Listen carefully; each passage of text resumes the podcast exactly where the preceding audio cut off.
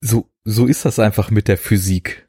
Wenn die gilt, dann kann man auch solche Sprünge ganz leicht abfedern. Es ist falls, falls sie gilt. Und manchmal gilt sie halt nicht. Manchmal gilt sie, manchmal gilt sie nicht. Und jetzt sind wir tatsächlich endgültig im Superhelden-Genre angekommen. Hallo Arne. Hallo Christian. Wie geht hallo es dir? Chat und hallo Live-Hörer. Das sagen wir schon noch. Stimmt. Stimmt. Wir haben einen Livestream an und wir haben einen Chat und wir hoffen, dass das alles funktioniert. Und falls euch das auch äh, interessiert, dann geht ihr einfach mal in Zukunft auf live.secondunit-podcast.de und schaut euch da mal an, wann und wie die nächsten Live-Termine sind für Super Euro Unit, aber auch für die Second Unit und äh, wie man da irgendwie hinkommt und was man da tun muss, um sich das anzuhören und so. Und wir versuchen natürlich auch, nicht so wie ich das manchmal mir denke, wenn ich live aufgenommene oder außer der Reihe live aufgenommene Sendungen höre, ständig nur mit dem Chat rumzugurken und äh, dadurch gar nicht so richtig eigentlich das eigentliche Gespräch auf Reihe zu kriegen. Stimmt. Weil ich tippe einfach mal, dass von den Menschen, die uns hören, so circa 99 Prozent wahrscheinlich das dann regulär über ihren Podcatcher laden. Und ob die wissen wollen, was da jetzt zum Beispiel der Dave vom Mate-Schrank im Chat geschrieben hat, das ist die Frage, die sie fragten. Ich ja, glaub's. ähm, wobei ich, äh, ich, also David ist ja höchst eloquent und wenn der etwas schreibt, dann ist es in der Regel auch korrekt. Guck mal, der kann dann schon live Deswegen sage ich ja, ich glaub's, dass sie es wissen wollen. Achso. Weil der ist ja über seine quasi Zusatzinfos und Hintergrundinformationen und sehr langen, sehr informativen Kommentare auf dem Blog, was dann ja superherounit.de ist, nicht Second Unit minus Podcast, Mhm. ist er ja quasi schon so zum inoffiziellen dritten Mitglied geworden. Er war ja auch schon mal zu Gast und Das stimmt, das stimmt, das stimmt. hat sich ja durch hochqualifizierten Input äh, zu Recht mit in der ersten Reihe platziert. Das stimmt.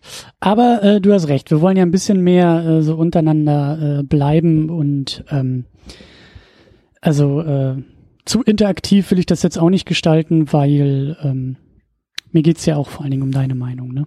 Ich will ja wissen, also ich will, das muss man auch dazu sagen, also wir sind ja ein Audio-Livestream, aber wir beide sehen uns ja auch noch dank äh, Kamera hoch äh, spezialisierter Kameratechnologie ist das ja alles möglich im Jahr 2018. Aber ich will ja auch sehen, Arne, wie dir gleich das Hemd platzt, die Brust grün anschwillt, das Höschen noch ein bisschen sich dehnt, aber dran bleibt. So, das will ich ja alles, das will ich ja auch alles mitkriegen. Ne? Deswegen müssen wir uns ja auch ein bisschen um uns hier, auf uns konzentrieren. So wird's gemacht. Das klingt doch nach einem Plan. Also Ja. quasi Business as usual.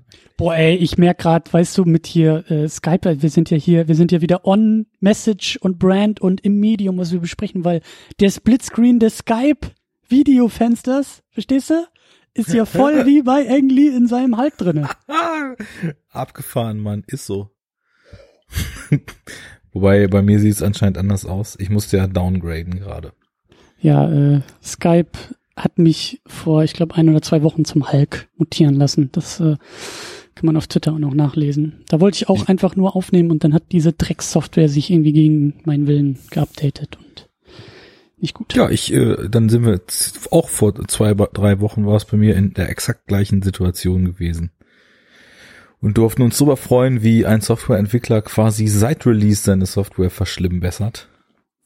Tja. Nu, nu haben wir's. Nu können wir uns in gleichbleibender Lautstärke unterhalten. Und müssen schon ein bisschen mehr machen, um den anderen auf die Palme zu bringen. Ja, Dann erzähl doch mal den Hörern, worum es hier heute geht.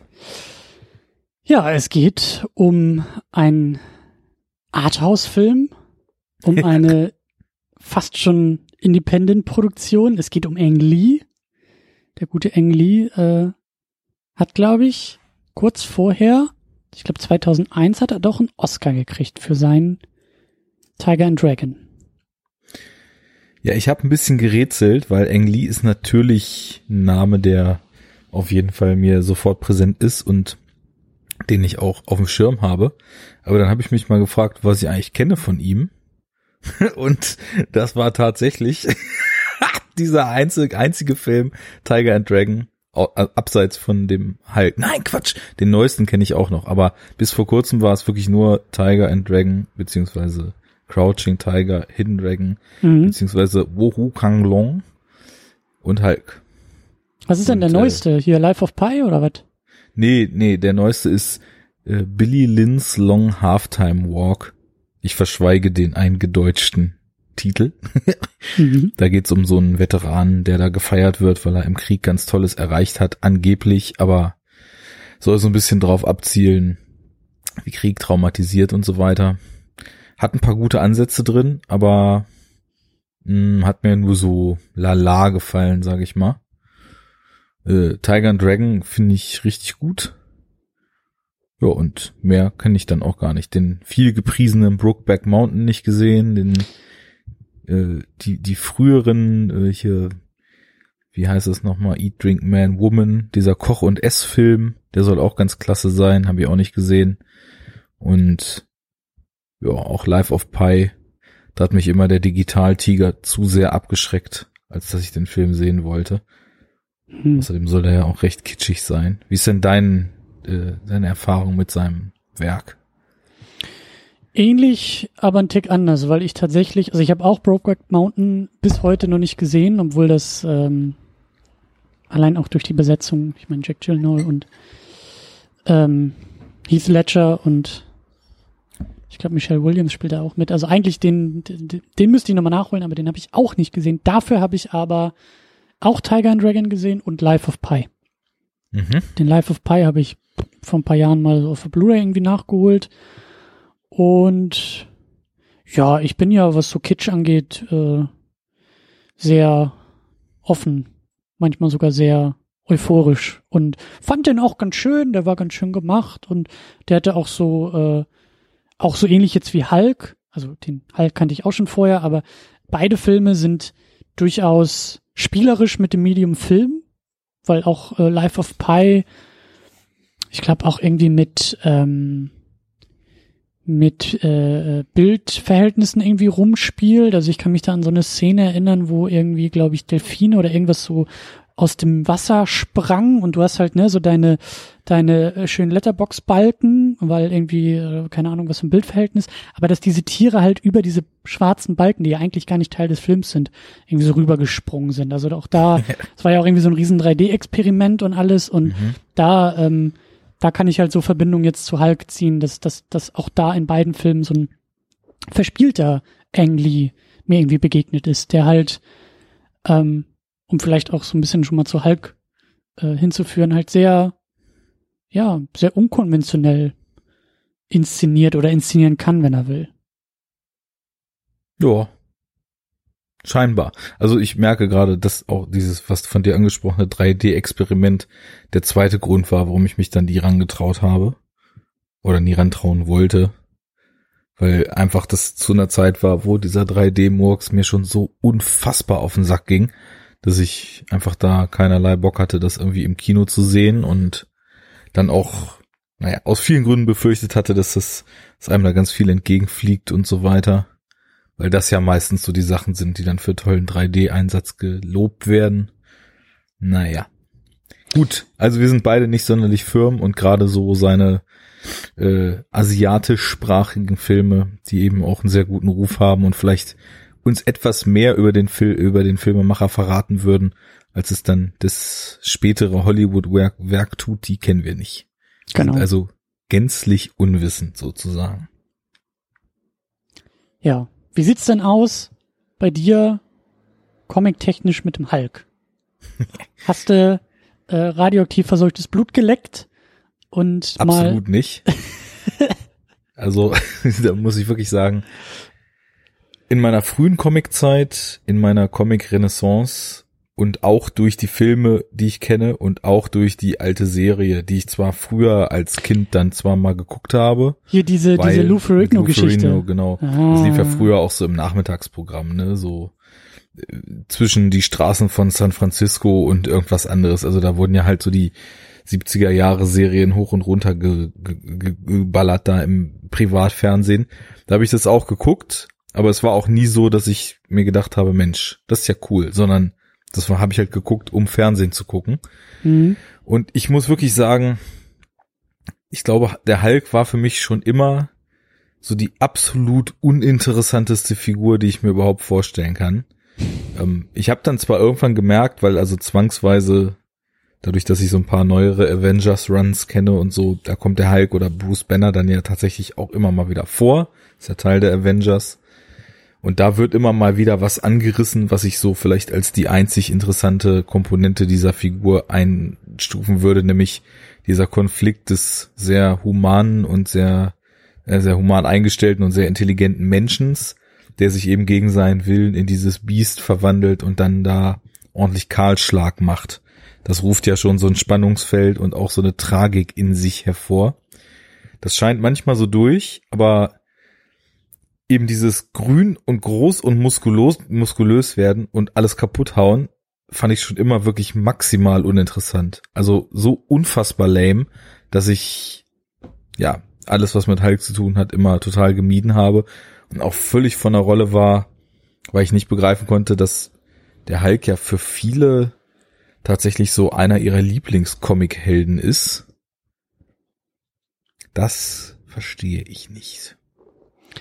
Wie war denn, ähm, hattest du, also du kanntest den Film ja auch schon, aber hattest du denn irgendwelche Erwartungen? Hattest du noch irgendwelche Erinnerungen? Wie bist du denn, wie bist du denn jetzt an den Film rangegangen? Also. Also, ich kannte ihn schon. Ich habe, also wie eben schon beschrieben, er hat mich damals halt nie interessiert. Ich habe ihn dann aber irgendwann mal, als ich beim Kumpel war, die haben den gerade angefangen, habe ich ihn dann mal mitgeguckt. Hab damals schon gedacht, meine Fresse ist der Film langweilig und ist das, ist die Action schlecht am Ende? Das waren eigentlich so meine zwei Gedanken dazu.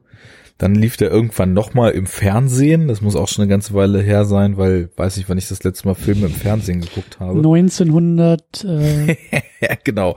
Der 2003er Film lief 1999 das letzte Mal im Fernsehen. Ähm, man gut, dass wir ihn jetzt 1976 besprechen können. So. ja. Ich habe den dann gesehen und dachte mir, na okay, ich, ich verstehe schon irgendwie, wo er hin will, aber irgendwie funktioniert da hinten und vorne gar nichts. Also diese Familiengeschichte, die eigentlich so das Hauptgerüst bildet, wo für mich dann aber nie irgendwelche Gefühle aufkommen. Obwohl er sich halt super viel Zeit eigentlich für die Figuren nimmt, habe ich für keine dann irgendwann ein Gefühl. Also es bleibt irgendwie trotz viel Zeit so flach, was das Ganze noch schlimmer macht, weil wenn die Figuren wenig Zeit kriegen und flach bleiben, dann ja, habe ich wenigstens nicht so viel Zeit verschwendet. Und ja, ich wusste halt noch, dass der so ein bisschen was mit Panels macht. Und das war jetzt eigentlich meine einzige Erwartungshaltung daran, dass ich gucken will, weil wir ja auch viel über mediale Transferierbarkeit und so schon mal gesprochen hatten, was das ist, was der da macht, warum der das vielleicht macht und ob das aufgeht. Ja. Ja, müssen wir uns gleich mal drauf stürzen.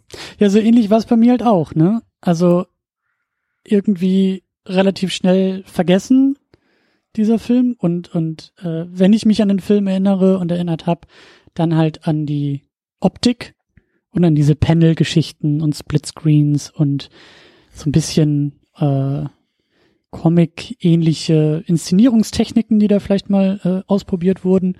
Mhm. Ich hatte ihn auch sehr langweilig in Erinnerung und das hat sich jetzt bei der Wiederholungssichtung nochmal bestätigt. Ich muss zu meiner Überraschung sagen, ich habe ihn auf DVD geguckt. Ich habe hier irgendwie so eine, so eine, also DVD, DVD im Regal rumstehen, also wirklich äh, fast schon oldschool. Und ich glaube, die ist, die, Mit Letterbox-Format noch oder? ja, also, also irgendwie nicht, weil ich, das Ding ist bei mir irgendwie 16 zu 9 gewesen. Ich habe in der IMDb nachgeguckt und es war eigentlich, äh, ich meine, 1,85 zu Dingsbums. Also es müsste ja eigentlich Breitbildformat sein. Und Mhm. das war es halt nicht. und es sah auch irgendwie, also ich habe dann auch an der Playstation rumgedrückt und am Fernseher rumgedrückt und ich habe es nicht weggekriegt und äh, deswegen vermute ich, dass es einfach eine ziemlich schlechte, ein ziemlich schlechter DVD-Release ist, den ich da irgendwo mal auf dem Krabbeltisch mir angeeignet habe. Aber ähm, nun denn, auf jeden Fall, ähm, ja, das war irgendwie schon ein bisschen merkwürdig. Aber ähm, ich wollte eigentlich die Brücke schlagen zu dem Film und auch zu dem, was, was du gesagt hast. Und ich würde ganz gerne, mir ist das, mir ist das beim, beim Schauen aufgefallen. Ich hatte auf einmal, ich mag das ja gerne. Ich mache gerne so einen so einen Zeit, so einen mentalen Zeitsprung und versuche mich gerne so, so gut es geht, irgendwie in die Zeit zurückzuversetzen, ähm, in der dieser Film irgendwie entstanden ist, rausgekommen ist und versuche dabei halt so gewisse Sachen, die wir jetzt halt wissen und kennen, halt wegzudrücken. Und versuche das mache halt ich auch immer, das muss ich dazu sagen. Es ist für mich auch tatsächlich, obwohl ich natürlich viel weniger alt bin als diese Filme, dann immer so der vermeintliche Modus operandi, wenn ich dann deutlich ältere Filme gucke. Also 60er, 50er, 20er oder was auch immer, dass ich halt nicht dieselbe Brille aufhabe, wie ich jetzt aufhabe, sondern dass ich natürlich versuche, den Film, soweit mir das möglich ist, im Kontext seiner Zeit zu sehen. Pass auf, da habe ich nämlich eine Idee oder einen Vorschlag oder eine Sache, die mir halt aufgefallen ist, die ich vorher so, also diesen, diesen Kontext habe ich vorher so nicht aufgebaut. Wir sind ja im Jahr 2003. Wir haben ja schon ein, ähm, also ne, wir haben ja so ein bisschen diese, diese Welle der X-Men so hinter uns, auf der wir ja noch so, so, so weiter äh, surfen. Wir hatten im Jahr zuvor den ersten Spider-Man, der ja auch sehr erfolgreich und sehr äh, bahnbrechend irgendwie auch war. Und sind jetzt im Jahr 2003 und dann kommt dieser Hulk. Und irgendwie mhm. habe ich so das Gefühl, dass so die, die, das Kalkül dahinter vielleicht ähnlich war wie bei Spider-Man. Weißt du, was ich meine?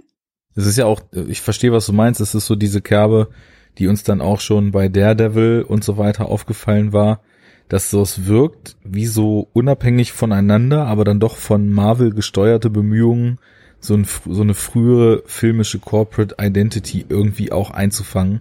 Nur mit dem Unterschied, dass sich das eher so in Scores, in dieser, in dieser Intro-Sequenz und in so einem vermeintlichen Grundton bemerkbar machen sollte. Äh, wobei man dann eben halt noch Filmemacher sich geholt hat, die, glaube ich, in dem Rahmen so einer Blockbuster-Produktion noch deutlich mehr selbst machen durften, als es heute der Fall ist. Da, darauf wollte ich, wollte ich hinaus. Dieses, dieses Kalkül, also klar, da setzt Marvel ja auch hinter, so es gibt noch nicht Marvel Studios, aber es ist halt, ne, so als, als Produktionseinheit ja irgendwie auch so ein bisschen schon, schon äh, im Kommen, aber weißt du, das Kalkül ist, glaube ich, ähnlich wie bei Spider-Man gewesen. So, Sam Raimi, der eine ganz eigene Handschrift im Horrorbereich hatte, ähm, der mit seinem Darkman sicher schon ausprobiert hat, der, der mehr ist als nur ein Handwerker. Mhm. So. Den holt man sich und sagt, hier mach mal Spider-Man ne, wir sind immer noch da und wir haben ja auch unsere Vor Vorstellung, aber so, macht das Ding mal. Und nach diesem Muster Hulk zu produzieren, zu sagen, jetzt holen wir uns Ang Lee, frisch irgendwie so mit Oscars ausgestattet und auch jemand, der eine Handschrift hat, der, der, der mehr ist als einfach nur so ein, so ein, so ein Handwerker, der, der vielleicht eine Vision hat, der einen Ansatz hat, der was vorhat mit Film und Figur. Nur ich weiß nicht, was da schiefgelaufen ist, da werden wir jetzt ja noch so ein bisschen drüber sprechen, aber es ist halt weitaus weniger erfolgreich gewesen, wie eben bei diesem Spider-Man Sam Raimi Beispiel, habe ich den Eindruck. Ja. Aber, aber die Grundidee ist ähnlich, ähnlich erfolgreich wie bei dem Daredevil Beispiel. ja. Ja, man kann ja nur mutmaßen. Man kann ja nur vermuten, was da vielleicht wie gelaufen ist und ich habe so ein bisschen das Gefühl, die Sachen, die dann da zwingend in so einem, ich stelle es jetzt mal ein dicke Häkchen, Superheldenfilm, weil ob er das ist, das kommt ja ganz am Ende, ähm, in so einem Film sein müssen. Ich glaube, auf die hatte Ang Lee überhaupt keinen Bock. Ja. Weil.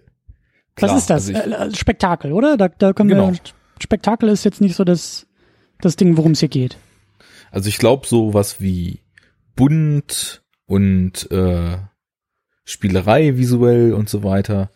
Das sind schon Sachen, worauf er Bock hatte. Weil ich meine, die Farbgebung von Tiger and Dragon ist phänomenal und ich meine, nicht umsonst, da sind halt auch Action-Szenen drin, also Martial Arts und so Wusha-Action, mhm. die, die immer wieder von Cinefix und so weiter in ihren sehr geilen Best Whatever Listen aufgeführt werden.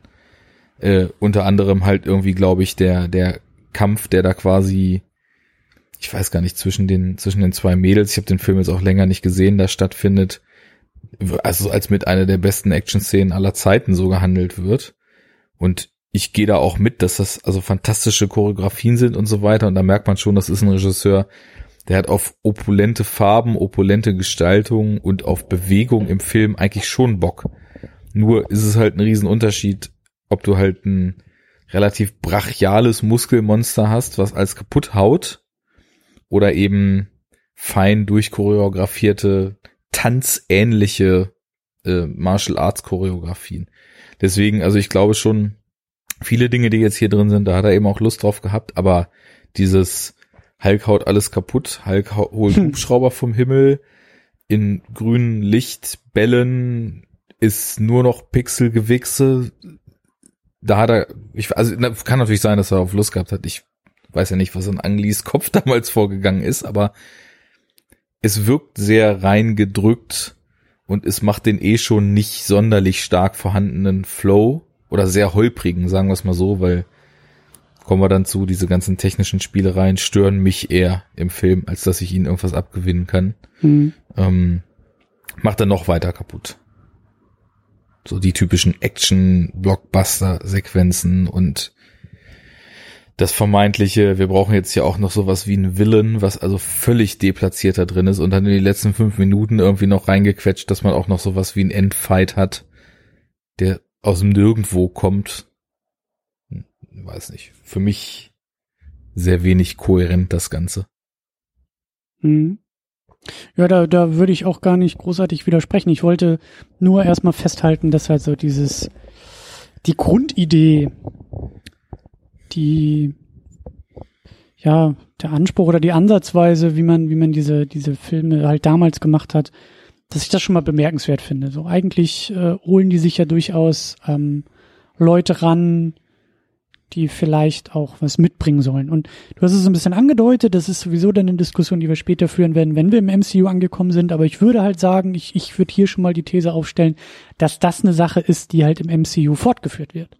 Dass die Grundidee die Grundlektion, die man hier Anfang der 2000er mit Spider-Man gut gemacht hat, mit Hulk vielleicht ein bisschen weniger gut und keine Ahnung, wer überhaupt der Devil gemacht hat, aber ähm, ich glaube schon, dass das, dass das, dass hier mit diesem Film Erfahrungen im Hause Marvel gemacht wurden, die man dann mit dem MCU mit mehr Freiheiten und mehr Eigenregie, weil es eben in-house alles gemacht wurde, ähm, dass man da, glaube ich, von profitiert, weil die Grundidee, das klappt auch mal besser, mal schlechter bei beim MCU, aber diese Grundidee, man holt sich Leute und lässt die ihre Filme oder lässt deren Handschrift in die Filme einfließen, so formuliert, das ist eine Sache, die im MCU eigentlich auch noch der Fall ist.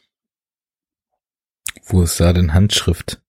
Naja, so ein Iron Man ist schon erkennbar von, ähm, na, wie hieß er denn? Ähm, Jetzt komme ich hier, na, wie ist denn der Regisseur vom ersten Iron Man und vom zweiten? Hm, ähm, ist mir gerade entfallen. War das hier, der auch Schauspieler ist? Ja, der auch den Happy Hogan spielt in den Iron Man-Filmen. Ähm, ach, ja. äh, Very Bad Things, bei der Devil der Anwalt Ja, so genau, weiter. genau, genau, genau. Mensch, das ist jetzt wirklich peinlich. John Favreau. John Favreau. Ja. Würde ich schon sagen, dass, dass äh, da eine Handschrift von, oder, oder ein vielleicht Handschrift ist zu viel, aber dass da, dass da, dass er Einfluss auf den Film haben konnte und auch, dass ein ähm, Taika Waititi in einem äh, Thor Ragnarok seine Handschrift und auch ein James Gunn mit den Guardians, dass da durchaus ähm, ich sage, das klappt mal besser, mal schlechter. Ne? Also dass halt hier Edgar Wright zu viel äh, oder äh, zu sehr angeeckt ist mit seinem Ant-Man und dann rausgeschmissen wurde, ist halt auch ein gutes Beispiel. Ne? Also das ist natürlich jetzt kein Auteur-Kino und kein Arthouse-Kino und so weit will ich nicht gehen, aber ich glaube schon, dass halt ähm, diese Grundidee, so, das ist jetzt ja auch nicht so, dass Marvel und Kevin Feige irgendwie äh, äh, das Ding halt selber in die Hand nimmt, so. Dafür haben sie ja die Regisseure, die es dann machen. Und ich glaube, dass halt mal besser und mal schlechter schon auch da ein bisschen was mit reinfließen darf. Und das, also, um wieder einen Bogen zurückzuschließen, weil wie gesagt, das ist eine Diskussion, die werden wir noch ganz oft, glaube ich, führen. Irgendwann, wenn wir dann so im MCU angekommen sind. Aber ich meine, das kann man ja auch festhalten, ne? Also, das ist doch durchaus ein Film von Ang Lee, den wir hier gesehen haben, oder? Das kann ich eben schwer sagen. da müsste ich irgendwie noch zwei, drei seiner Sachen die er vorher gemacht hat, dann auch wirklich nochmal gesehen haben. Das kann ich jetzt raten, aber das ist nicht sonderlich zielführend. Also zumindest erscheint es mir nach einem Film, der in manchen Aspekten, was teilweise die relativ übersättigten Farben und so weiter betrifft, zumindest irgendwas macht, was man sicherlich auch auf einen Regisseur zurückführen kann. Ich glaube auch, dass diese ganze äh, Panel und äh, Transition und Spielerei im Splitscreen und so, ich glaube auch, dass das Ang Lee war. Kann, ich mir Kann schon vorstellen. sein, ja klar. Also, also ich meine, irgendwer wird ja gedacht haben, das ist jetzt hier eine Comic-Verfilmung und Hulk ist eben der ganz bekannte Comic-Held. Jetzt probieren wir hier mal mit und ich glaube auch Splitscreens und Morphings und hast du nicht gesehen. Rum. Und und ich ich ich glaube zum Beispiel auch genau das, was du meintest, auch dieses also ähm, der Umgang mit der Figur Hulk und auch fast schon, ich will nicht sagen Ablehnung, aber ich habe nicht den Eindruck, dass Ang Lee Bock auf einen Superheldenfilm hatte, sondern Bock auf die Tragödie hinter dem Superhelden oder ja, das Superhelden in Anführungszeichen schon. so dieses der hatte Bock auf Familiendrama. Ja, ja, das meinte ich vorhin schon, dass eben ja. diese mehr oder weniger typischen Checklist-Aspekte, dass die sehr deplatziert wirken und dass er eigentlich eher von dem verlorenen Sohn und von dem ja. äh, dramatisch gescheiterten Vater und der Besessenheit und so weiter erzählen wollte. Ich kann es ja auch nur vermuten, aber ich, ich denke auch, dass das eher im ähm, aus der Feder von Ang Lee stammt das halt auch irgendwie so anzugehen. Und ich habe auch im Vorfeld ein bisschen was gelesen, da gab es, glaube ich, auch wieder 20.000 Drehbücher, die irgendwie übereinander gelegt wurden und irgendwie, glaube ich, schon 10, 20 Jahre versucht wurden zu produzieren und so dieses ganze, äh, weißt du, so äh, Produktionsproblem, was wir auch teilweise bei anderen Filmen der Zeit haben. Weißt du, in den 90ern fängt man an zu produzieren und will eigentlich schon äh, das Ding ins Kino bringen und kommt dann aber 15 Jahre später mit der 20.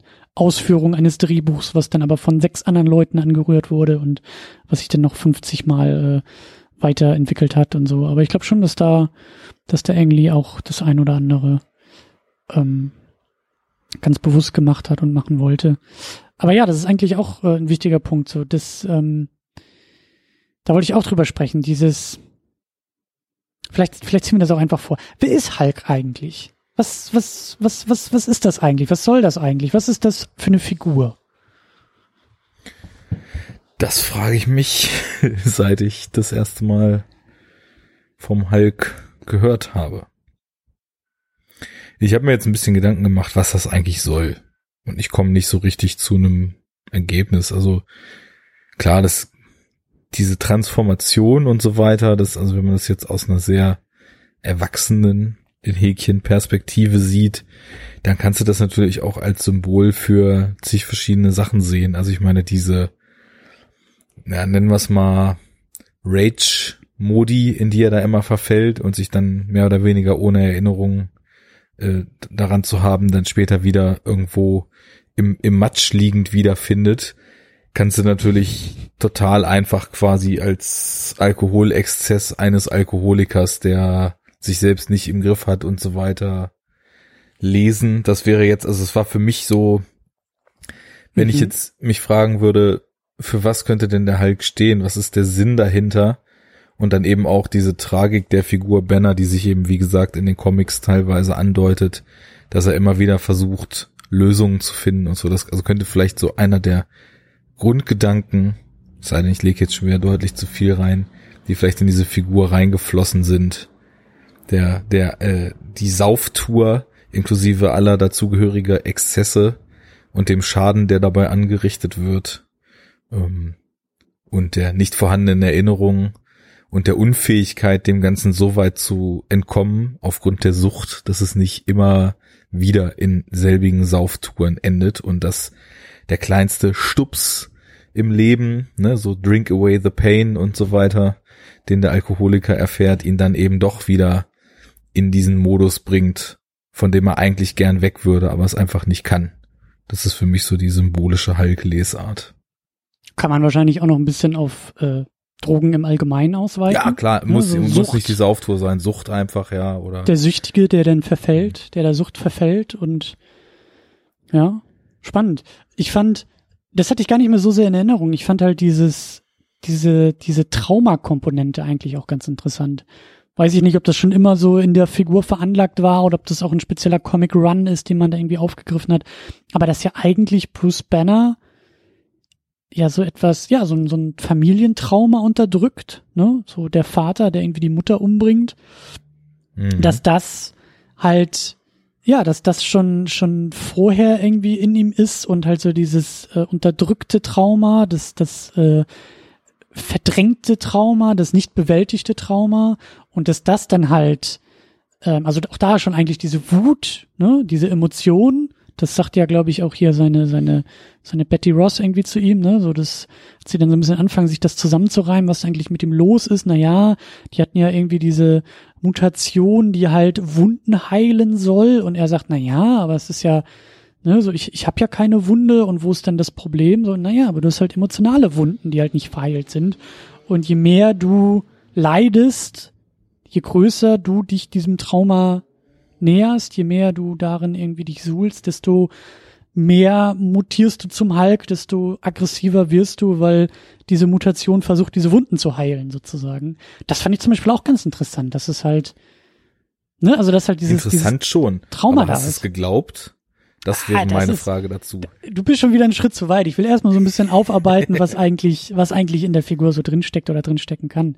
Weil, klar, das ist ja auch irgendwo so diese, diese Dr. Jekyll, Mr. Hyde Geschichte, ne? So dieses, dieses äh, Monster, was in einem irgendwie steckt und was man vielleicht gar nicht kennt und auch das kannst du noch ein bisschen weiter ausdehnen und sagen, naja, eigentlich steckt ja in jedem von uns eine Seite, die wir vielleicht nicht mögen. Es muss nicht die Sucht sein, es muss nicht der Konsum sein, sondern vielleicht ist es auch einfach eine Persönlichkeitsaspekt oder, oder eine Persönlichkeit, in die man verfällt, wenn man unter gewissen Leuten ist, in gewissen Situationen ist und bei dem man auch am Ende irgendwie sagt, so, irgendwie war das jetzt nun nicht meine schönste Art, die ich da gezeigt habe. Geht alles. Und insofern ist natürlich eigentlich das, was der Figur passiert und diese Transformation und alles, was dann folgt, eine relativ, ja, dann eben auch wieder taugliche allgemeine Projektionfläche, wo ja. Projektionsfläche, wo dann jeder vielleicht auch eben so ein bisschen was von sich da reinlegen kann.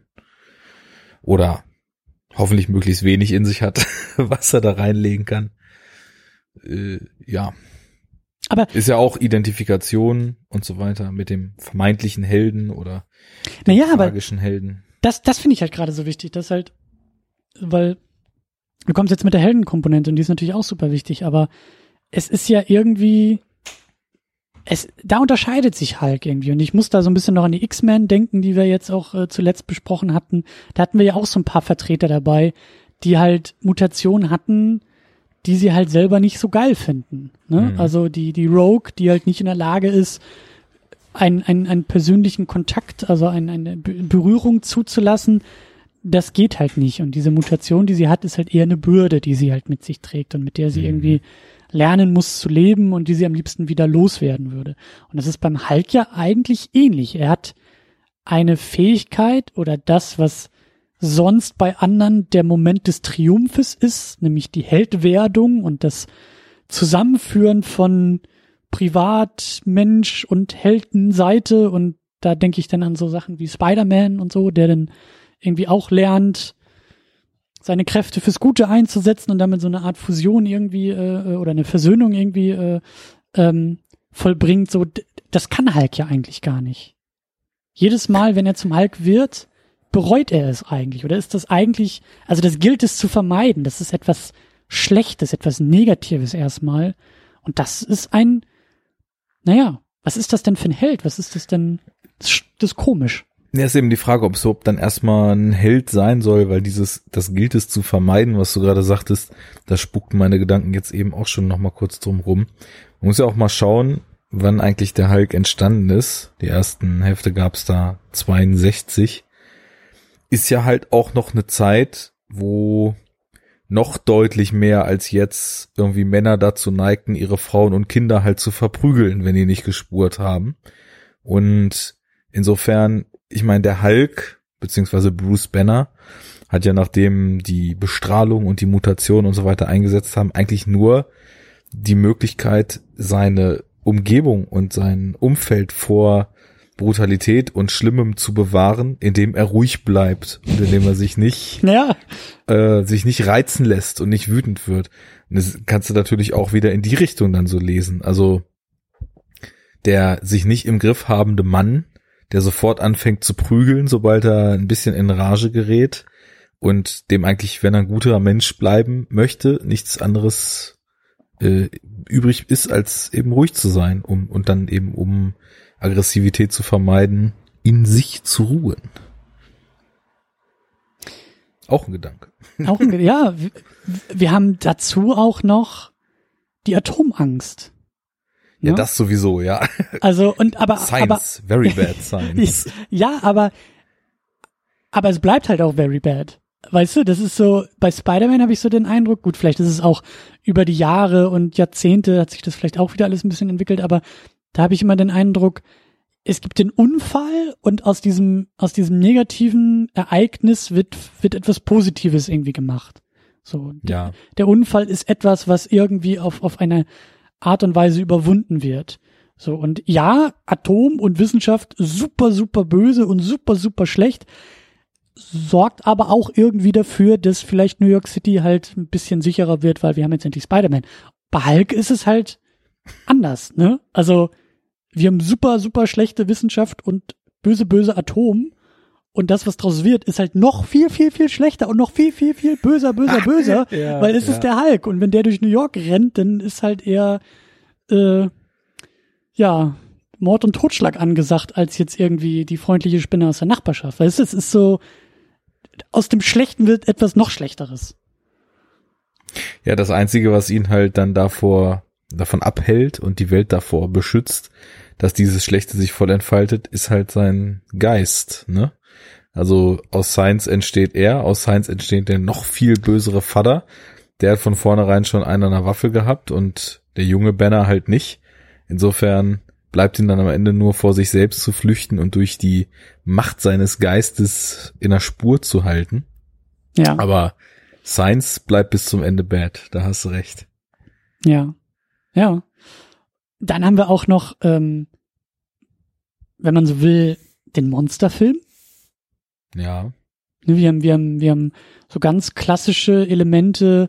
Ich musste an King Kong denken. Ja, der, der, das Monster, das halt in dem Fall nicht durch die Blondine, aber durch, äh, durch Betty Ross beschwichtigt wird. ja. Was vielleicht auch missverstanden wird in dem Moment, wo er zum Monster wird. Auch da vielleicht wieder, du hast es sehr schön ja schon äh, gesagt, irgendwie die, die, die Parallele zum Mann und zur, zum Bild des Mannes, zur Rolle des Mannes, irgendwie so Geschlechterklischees, die da vielleicht auch verhandelt werden. So der, der animalische Mann, der durch die Frau da gezügelt wird. Ne? Mhm. Da steckt da vielleicht auch irgendwie mit drin.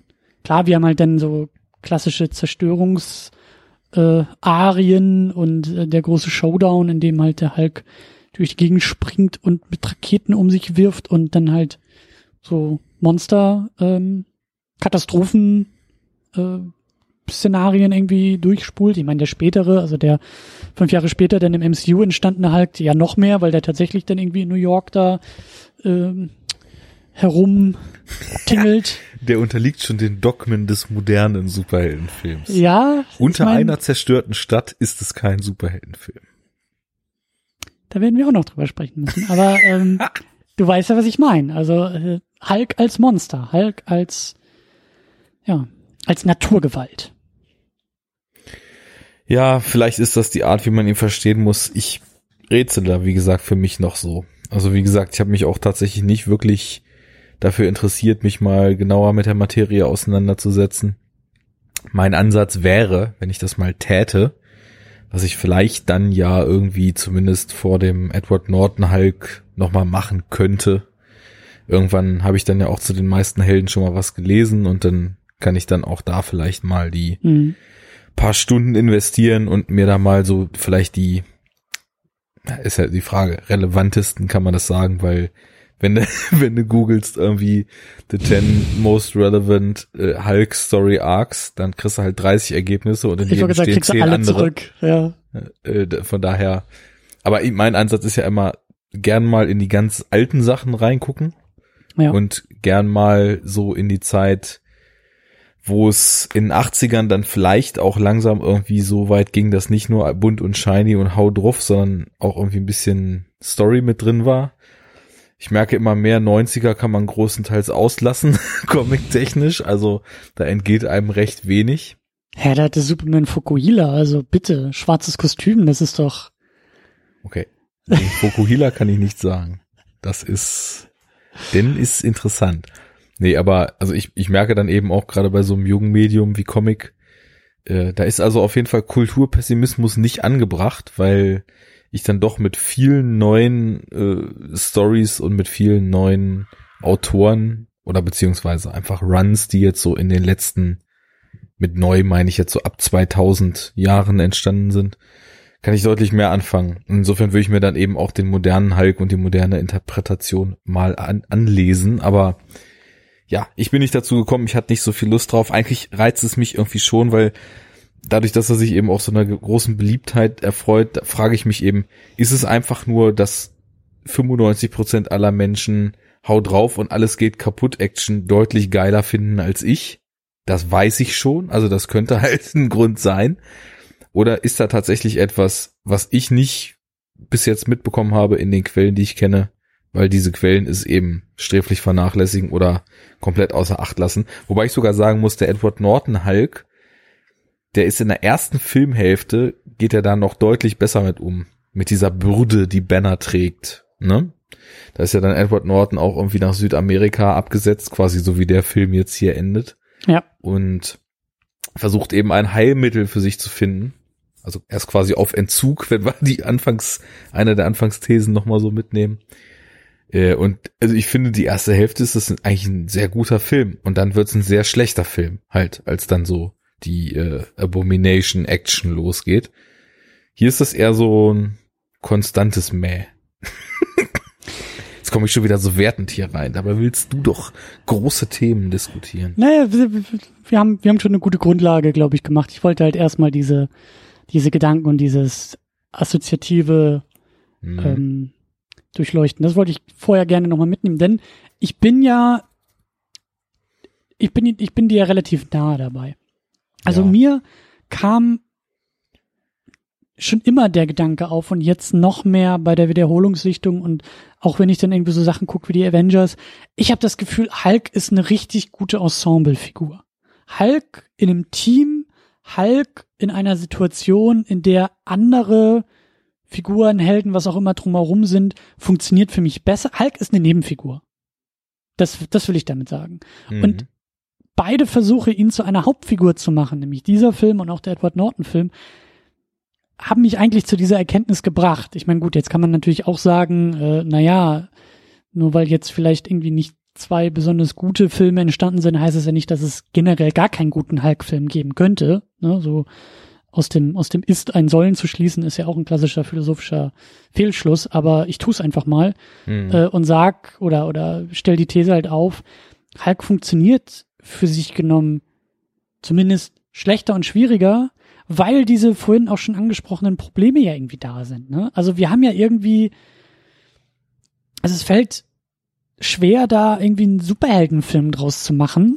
Aber ich glaube nämlich, dass du das sehr stark eingrenzen musst wo er die Nebenfigur ist. Im Superheldenfilm gehe ich da völlig mit. Also so zum Beispiel im ersten Avengers, da macht er sich recht gut. Da fügt er sich auch total gut in diese Sequenzen ein, im Finale und so weiter, in die Action-Choreos. Als Solofigur in einem Superheldenfilm taugt mir das gar nichts. Ich glaube aber, wenn man sich, und das ist wahrscheinlich das, was Ang Lee auch wollte, weil das bisschen, was ich mich damit noch befasst habe, hatte ich eben auch gelesen, äh, dass Ang Lee wohl am Set meinte, er dreht hier eine griechische Tragödie. Und äh, von daher, wenn man jetzt diesen ganzen lauten und äh, krawalligen Kram noch viel mehr hätte fallen lassen, sich noch viel mehr auf das Innere der Figuren fokussiert und eben nur in so kleinen Momenten den Hulk halt mutieren lässt und dann sagen wir mal auf menschlicher Ebene ganz, ganz signifikante Dinge tun lässt, die halt krasse Auswirkungen haben, dann glaube ich, dass er total taugt, um halt quasi so ein Fantasy-Drama zu drehen. Also wenn du wirklich ein, ein, reines Drama, ob das ein Fantasy ist oder nicht, ist ja völlig mhm. egal. Du nimmst Hulk und drehst ein reines Drama. in dem es um Bruce Banner geht und nicht um den grünen, großen, klopsigen Hulk, dann hat das eigentlich das totale Potenzial. Weil nämlich ja. eben so wie in der ersten Hälfte mit Edward Norton die Zweifel, die Bürde, die Tragik des Ganzen, das Sklave seiner selbst sein und so weiter. Alles davon ist, sind Themen, die du in einem gut geschriebenen Drama sowas von in die Tiefe ausloten kannst und mit einem guten Darsteller und einem guten Skript ja. insgesamt eben total stark auch äh, durchziehen kannst und da richtig eine, eine starke Wirkung drüber erzeugen kannst. Deswegen, ich glaube, es ist, ist nicht äh, insgesamt und überall so, wie du meintest, sondern eben nur sehr spezifisch in dem, wofür die Figur halt leider am meisten eingesetzt wird. Ich wollte sagen, dann musst du aber auch Banner interessanter machen. Das ist dann eben muss, der Punkt. Dann muss ja. Banner auch das, das Argument der Grund sein für den Film und für die Geschichte. Und klar, da, da, da kannst du auch was rausholen. Aber es ist halt auch so, auch hier ist mir das aufgefallen. Es ist, was machst du denn eigentlich in den Momenten, wo er zum Hulk wird? Das müsste ja eigentlich also, weil das, glaube ich, für mich und für uns als Zuschauer auch schwierig ist, weil wir sympathisieren mit Bruce, wir müssen mit Bruce Banner irgendwie sympathisieren. Wir müssen irgendwie Mitleid haben, wir müssen da emotional abgeholt werden. Und wir müssen das irgendwie ja. als Problem ansehen, dass diese Seite, wie du gesagt hast, so dieser, dieser Alkoholiker, dieses, ähm, dieses dass da etwas in ihm steckt. Und dann haben wir aber das Problem, dass es ja irgendwie dann ausbricht und eigentlich wird dann ja unser Protagonist zum Antagonisten. Eigentlich müssten wir sehen, dass er eigentlich müsste er verwerfliche Dinge dann irgendwie tun, ja, oder? Er müsste der Kampf dann gegen sich selbst, der genau. fehlt, ne? Und das ja, ist ja, die genau. Sache. Gib, gib ihm mal was an die Hand, was eine Gravitas hat. Ich habe mich hier halt eben die ganze Zeit gefragt im Film.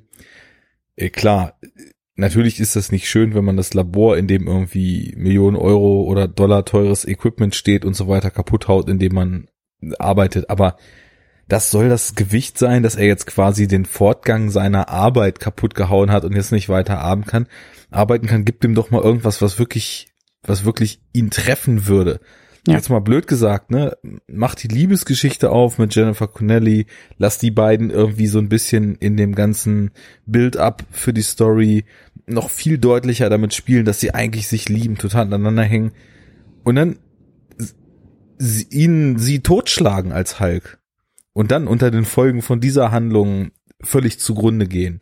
Sowas ist halt, das sind halt, das ist natürlich ein sehr extremes Beispiel jetzt schon, aber ich meine, wir wollen ja die Extreme, deswegen gucken wir ja Filme auch. und äh, das wäre doch halt was, wo er dann einfach auch nicht mehr rauskäme aus der Nummer und einfach den Feind in sich noch viel mehr zu hassen lernen würde, der das eben getan hat. Hier steht für mich nichts auf dem Spiel und deswegen finde ich es auch so langweilig. Oder habe ich was übersehen?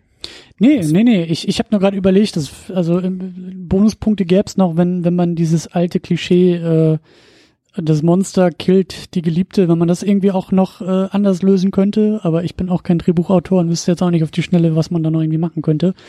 Aber ähm, ja, es muss halt, es, ja, es, es fehlt da eine Seite.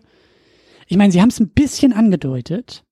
Das, das war für mich einer der, der interessantesten Momente hier in diesem Film, der dann leider auch nicht genug draus macht. Aber als er dann ihr beschreibt, wie es sich anfühlt, zum Hulk zu werden und da so eine, so, so ein Moment von, irgendwie ist das auch schon ziemlich geil. Weil mhm. ich kann dann mal so richtig Dampf ablassen und ich kann dann endlich mal, also ich, ne, so, so, so Macht spüren und Macht ausleben und Power Fantasy auf eine sehr, ja, das muss dann halt irgendwie sehr perverse Art und Weise vielleicht auch passieren. Da, weißt du, da da gibt's halt auch eine ganze Menge und auch denn so diese klassischen Fragen, wo ist eigentlich wer wer von den beiden ist eigentlich viel mehr das Monster? Ist es nicht vielleicht dann doch der Banner, der irgendwie ja genau ne, so gerne was anderes wäre als er ist und so der, der Macht Leute. verfällt.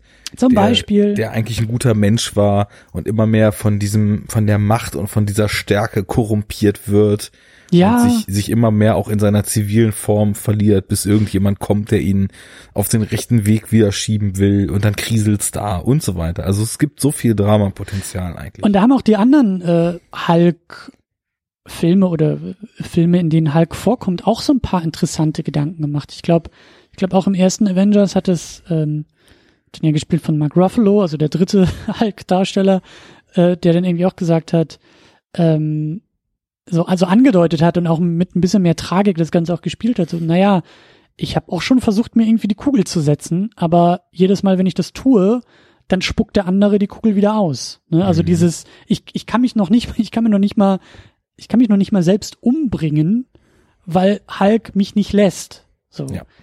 Da sind zum Beispiel auch, da, da kannst du auch was draus machen. Da ist auch wieder eine gewisse Tragik drin, dass das halt äh, Bruce Banner sein eigenes Schicksal irgendwie nicht, nicht, nicht ganz äh, verantworten kann. Oder ähm, ich meine, ja, das war dann halt auch eher so ein One-Liner, aber die, die, die ähm, Idee der Versöhnung, als er ja sagt, I'm always angry in dem Avengers. Ne? Also die, die, der Punkt ist eben nicht, niemals wieder wütend zu werden, sondern die Wut halt zu managen. Und vielleicht auch, das ist ja dann, deswegen funktioniert ja auch dieser Moment in dem Avengers in dem Finale so toll, halt diese Andeutung von, ah, jetzt haben wir doch so etwas wie Versöhnung. Er ist jetzt doch in der Lage, aus dem Negativen zumindest punktuell etwas Positives irgendwie zu machen, wenn er im richtigen Kontext im richtigen Setting, in der richtigen Situation dann irgendwie den Hulk rauslässt, dann kann das auch etwas Produktives irgendwie sein. Ja gut, indem er halt da die ganzen Aliens platt macht und äh, durch New York springt und halt dann doch wieder Bombast-Action abfährt, okay. Aber die Idee ist ja auch nicht so verkehrt. Ja, ja. Ähm, ja. Aber all das haben wir irgendwie hier nicht, oder? nee, also das ist gerade so seltsam, weil den Ruf, den Ang Lee jetzt auch im Vorfeld hatte, da hätte ich ihm ja halt zugetraut, dass er zumindest diese Drama-Komponente gut auf Reihe kriegt. Aber wie gesagt, also es, es bleibt irgendwie in so einem Plätschern, mhm. dann verrennt er sich immer wieder zwischendurch in diesen visuellen Spielereien. Über die müssen wir auch noch sprechen. Das ähm, ja. ist natürlich auch ein ganz, ganz wichtiger Faktor bei dem Film. Und ich weiß nicht, so, so Antrieb der Figuren, Tiefe der Figuren, das kommt für mich alles wirklich nicht in Gang. Die verhalten sich halt auch alle sehr seltsam, beziehungsweise ja, es ist plätschert so. Ich, ich kann das relativ schwer in Worte fassen. Dann hast du zwar mal so Klischeefiguren wie den blonden Lackaffe von dieser Government Agency oder du hast so diese angesprochene Liebesgeschichte und dann kommt der Vater wieder und ist halt so ein totaler schmieriger Wurstonkel und er erzählt Geschichten und Nick Nolte als total schmieriger Wurstonkel. so richtig interessiert das dann aber auch eben Bruce Banner gar nicht. Der hat gesagt, er ist mein Vater und geh weg und lass mich in Ruhe, aber weil man eben vorher auch überhaupt nicht das Gefühl hatte, dass er jetzt groß drunter leidet, seine leiblichen Eltern nicht zu kennen, weil das wird eben auch mal angesprochen und er wird dann eben auch einmal kurz griffig. Aber das ist für mich eben auch nicht schön etabliert, dass ich das Gefühl habe, er schwelgt immer wieder in Erinnerungen und so weiter, sondern so viele Dinge werden eben behauptet. Ja. Aber gar nicht so richtig in Bildern oder in der Story so etabliert. Also viel wird immer erzählt in irgendwelchen Dialogen, was natürlich auch nicht die Art ist, wo man dann das Gefühl bekommt, das setzt sich fest, sondern es wird eben sehr viel geredet in dem Film, aber wir sehen natürlich am Anfang auch, wie es losgeht und wir können uns auch denken, was da passiert ist, als dann plötzlich die Tür, die Tür zu ist zum Elternzimmer, aber dann wirkt eben die ältere Version von Bruce Banner total abgeklärt, ist ein solider Wissenschaftler, macht da seine Forschung, hat zwar gerade eine Trennung hinter sich, hat immer mal einen flotten Spruch auf den Lippen, also traumatisiert oder verstört ja. oder in der Vergangenheit schwelgend, da ist keine Spur von zu erkennen. Und das ist für mich dann eben das Problem, weil das spielt alles in diese, in diese nicht so wirklich nachvollziehbare Tragik und nicht vorhandene Gravitas, die ich vorhin ansprach. Also ja. es gibt nicht richtig Antrieb und dementsprechend plätschert dann auch eben der ganze Film so vor sich hin. Und wie du schon sagtest, er ist dann Hulk und dann sagt er, ach Mensch, doof, es war da nur los, aber so, so ganz doof war es eigentlich auch nicht. Und leidet er da jetzt drunter oder findet er das eigentlich gar nicht so schlecht? Und was sagt er jetzt eigentlich dazu, dass er da das ganze Labor kaputt gehauen hat und diesen, diesen ganzen Trakt gesprengt hat? Also ja, viel Behauptung und wenn er dann Hulk ist und auf die Knie geht und sagt, oh Gott, es ist vorbei, du hast mich gefunden. Ja, wo kommt das her und worauf ja. zielt das überhaupt ab? Weil deren Beziehung, dass da immer noch was gefühlstechnisch da ist, ich habe das Gefühl, auch behauptet. ich habe das Gefühl, es liegt dir auf den Lippen und du traust es nicht äh, äh, zu sagen, aber man, man, man möchte doch den, den Fernseher, die Leinwand anschreien und sagen, wo ist eigentlich das Problem? Ja. Kann mir mal jemand sagen, wo hier das Problem sein soll? Also ja klar, du läufst grün an und dir platzt das Hemd und danach ist das Labor kaputt. Aber der Film schafft halt nicht, daraus ein Problem zu machen, sondern wie du sagst, das ist halt irgendwie, Feuer ist irgendwie, ist normal und danach ist nicht ganz so normal, aber auch nicht weiter schlimm und ähm, die, die Tragik des Drama, der Konflikt ist irgendwie nicht so ganz erkennbar. Außer, ja, gut, dann kommt das Militär und will nicht, dass er und sperrt ihn ein und unser armer grüner Godzilla, hätte ich fast gesagt. Ähm, aber wo ist das das nicht Problem? zu laut, sonst ist hier euer Kollege da, der auch ab und zu mal mit podcastet, beleidigt. Ja, aber du, das, ähm, ne? Also, Nee, das, da hast du völlig recht. Der Film macht eben, du fragst dich, was ist das Problem? Und das Problem, was er dann aufmacht, ist ein viel, viel uninteressanteres Problem.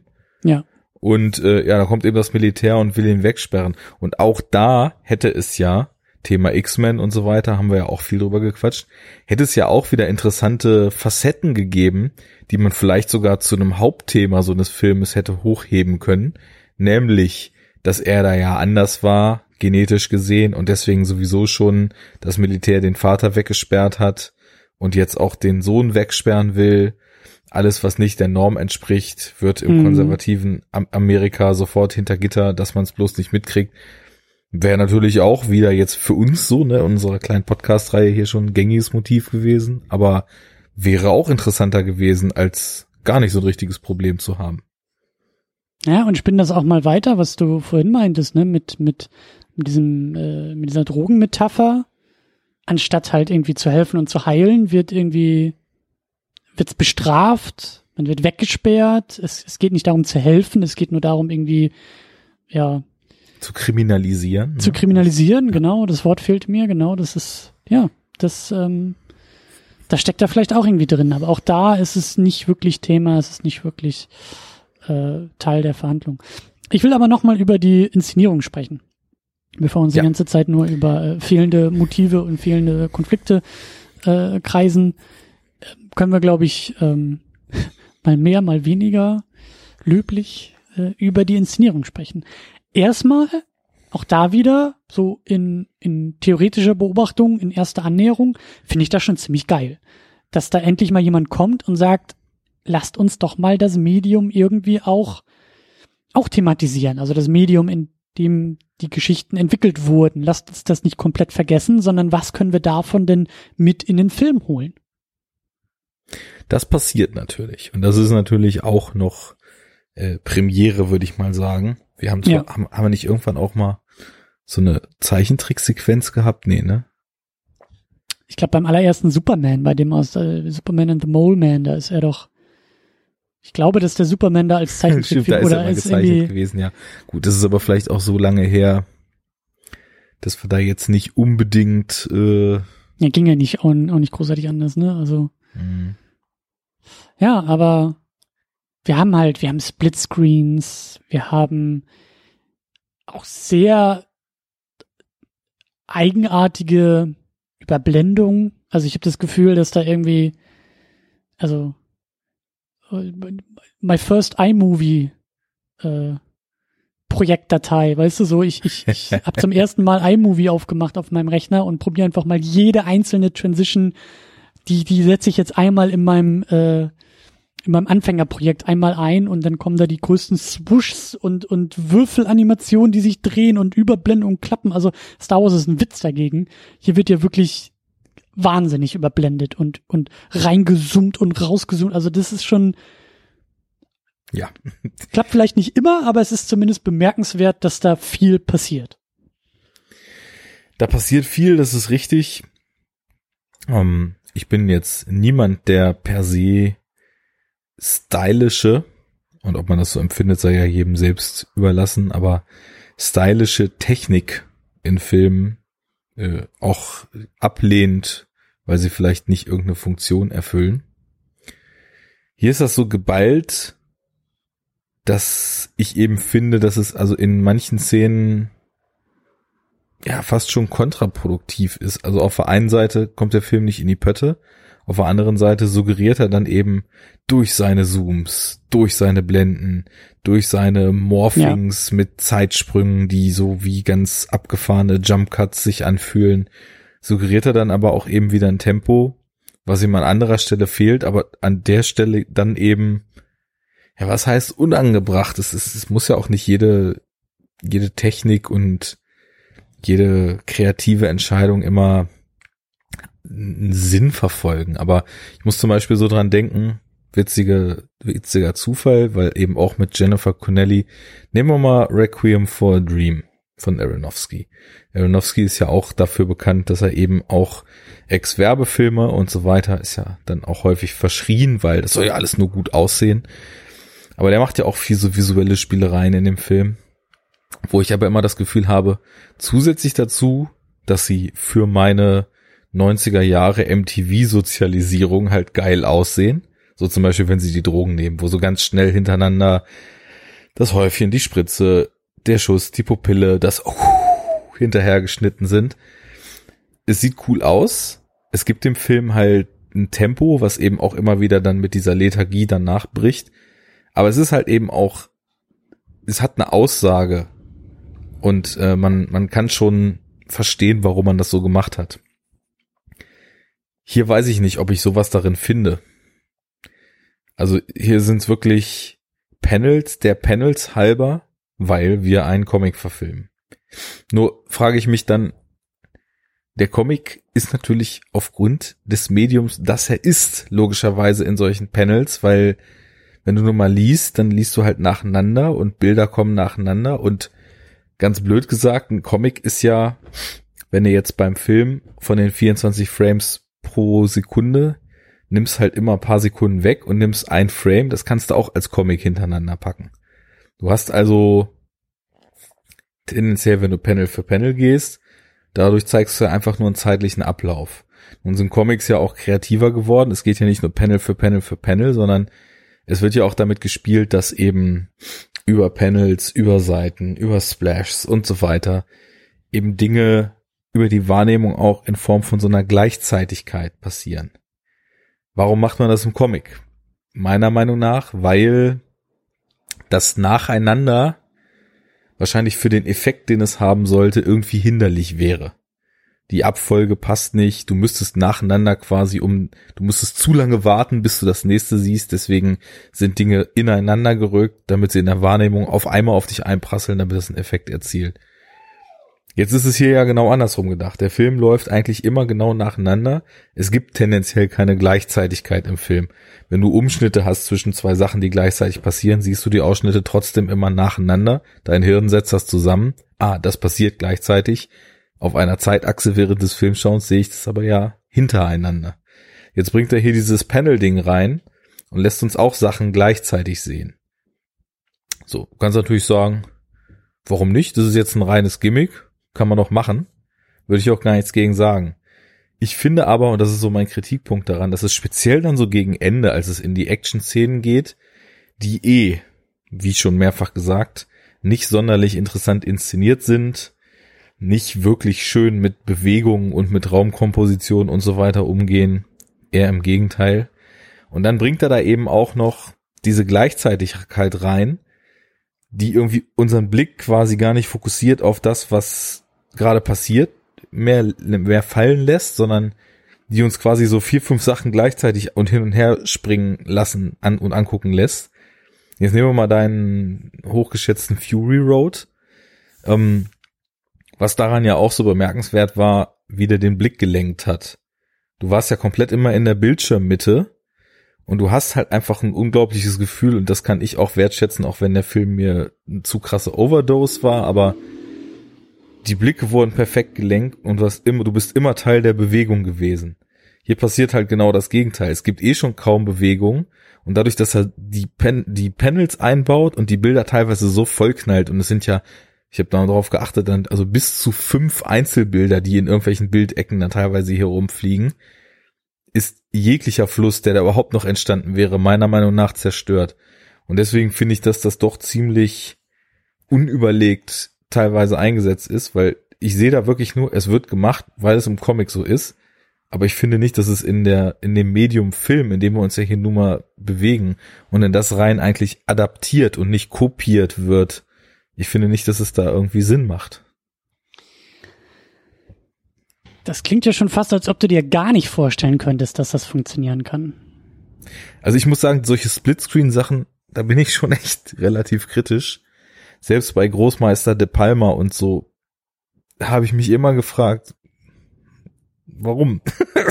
Der hat das ja. ja. auch immer gerne gemacht und sei, sei es bei Carrie, wo er das, glaube ich, erstmalig gemacht hat oder vielleicht sogar vorher schon, das weiß ich nicht da wird eben auch, da werden so verschiedene Perspektiven dann gleichzeitig gezeigt oder gleichzeitig passierende Dinge nebeneinander. Und ich habe nun mal nicht so viel Aufmerksamkeitsspanne. Ich muss mir auf eine Sache konzentrieren. Das kann das Hirn nicht. das ist so einem alten Mann wie mich zu viel.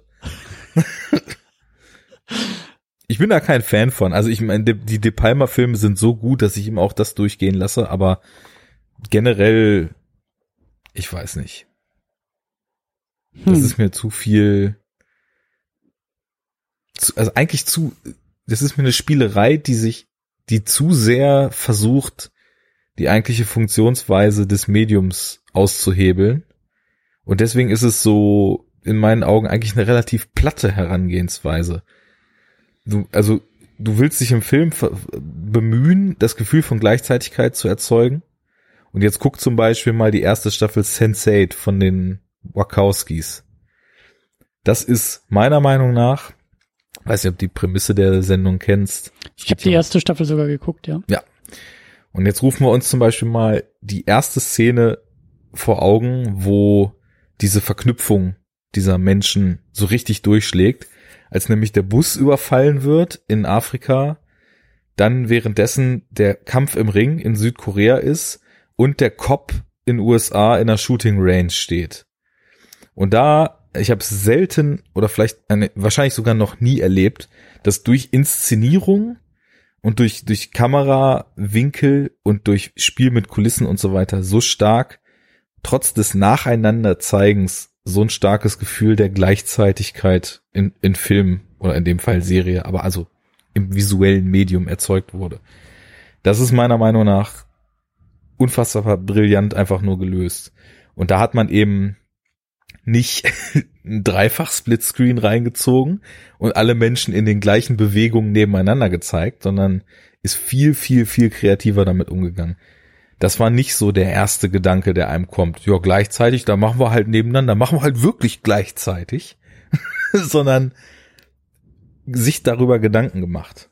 Und das ist so zum Beispiel wie mein, wie mein Fabi von Enough Talk äh, sagt, ja, Dunkirk Score.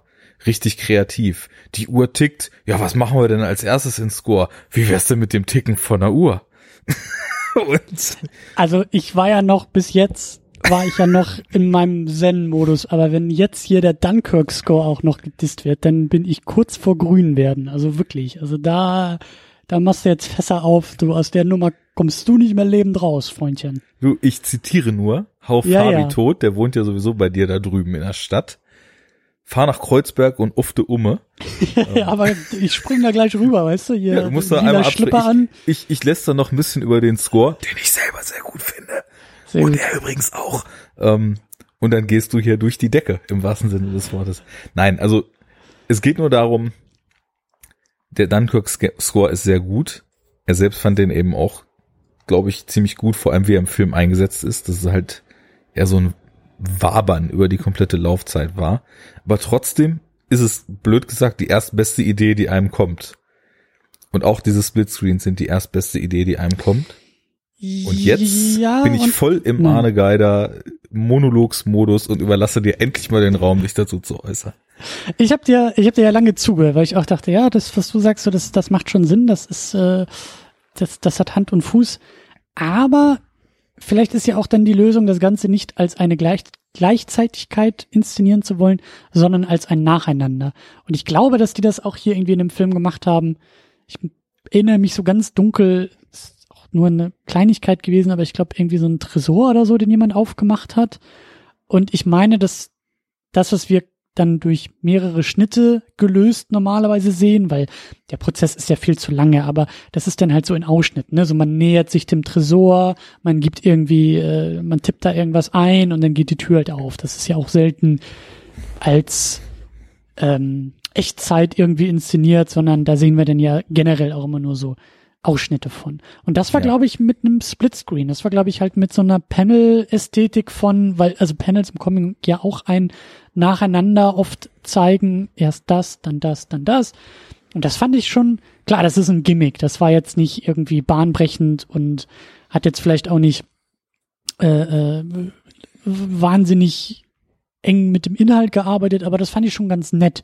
So etwas relativ Banales wie eine Person geht irgendwo hin und tut etwas, so zu inszenieren.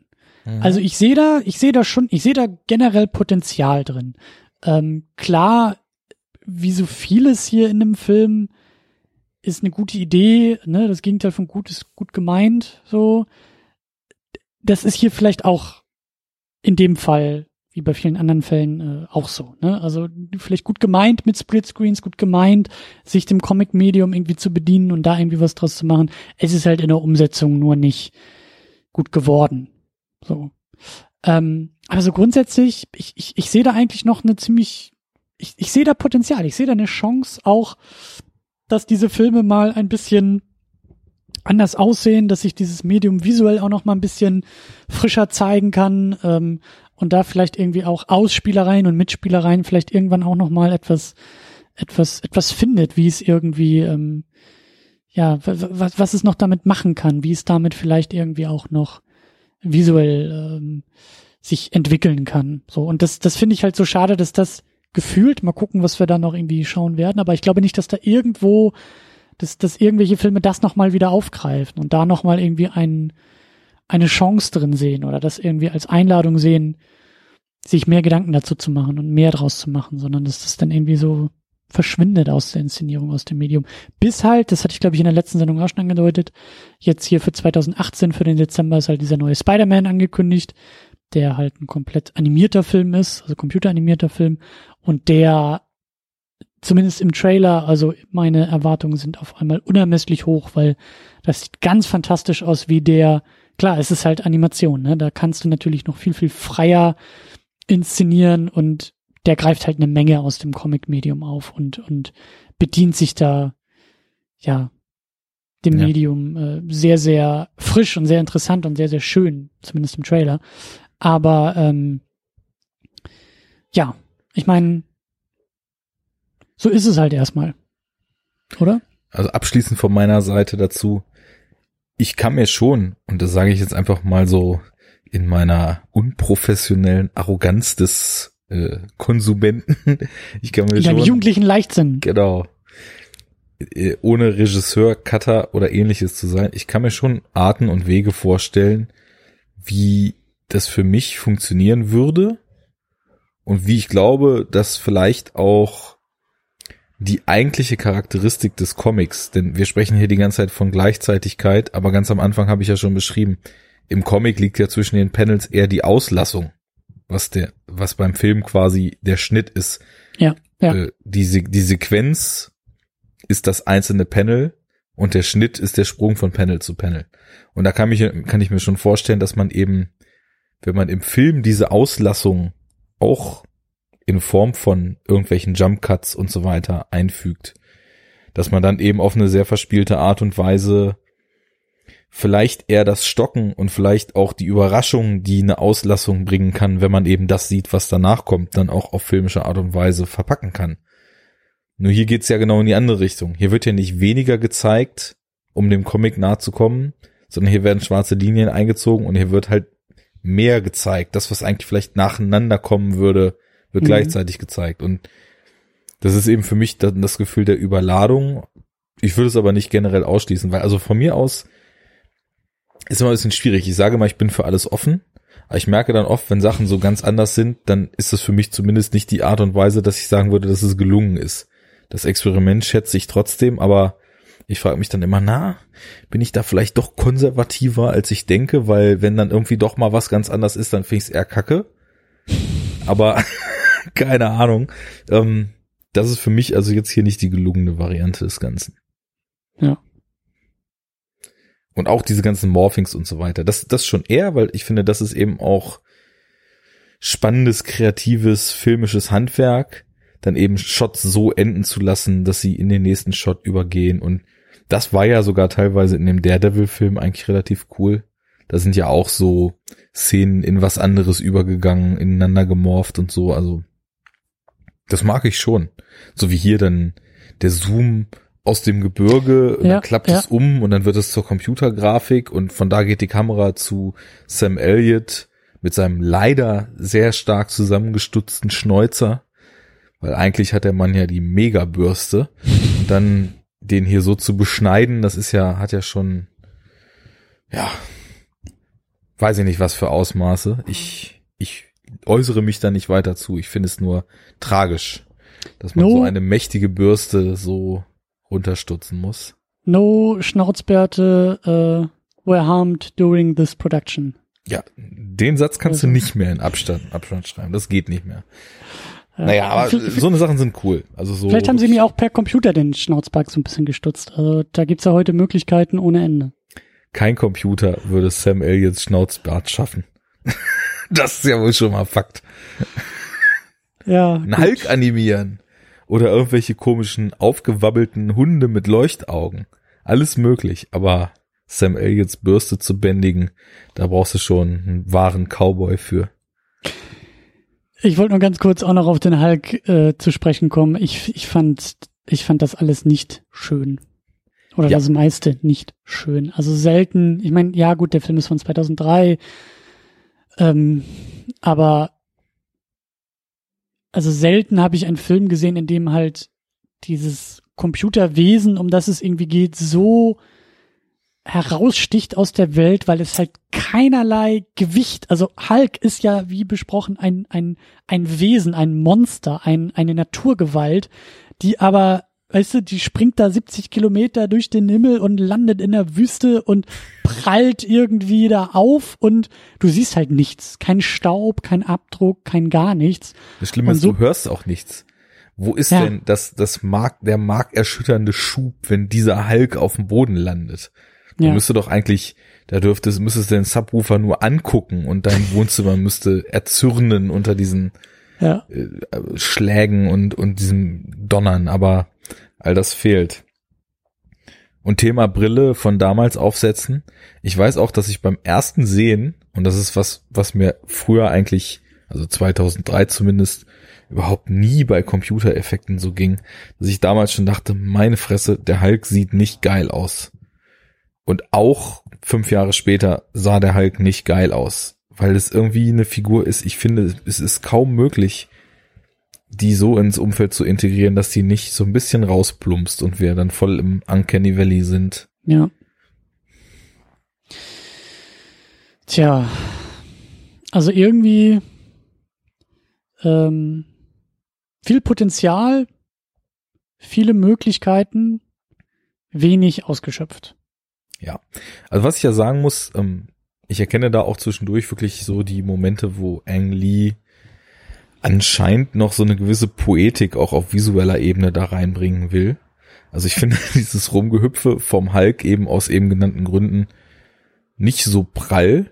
Also da, da fehlt mir der Wumms, da fehlt mir die Physik etc. Aber als er dann zum Beispiel, nachdem er da die Panzer zerlegt hat, als er dann so von Berg zu Berg springt, da verfolgt ihn die Kamera und da ist so eine orientalisch anmutende, wabernde Musik drunter gelegt. Ja, ja. Das, das soll schon so eine gewisse Poesie haben, aber die beißt sich einfach sehr mit dieser komplett computeranimierten Figur, die dann eben aus diesen Bildern so rausfällt, weil ich finde, für eine visuelle Poesie brauchst du halt Bilder, die voll aus einem Guss sind, ne? Da muss every frame a painting sein und äh, da muss one perfect shot nach one perfect shot kommen und das das schafft er eben einfach durch diese Figur leider nicht. Aber Mhm.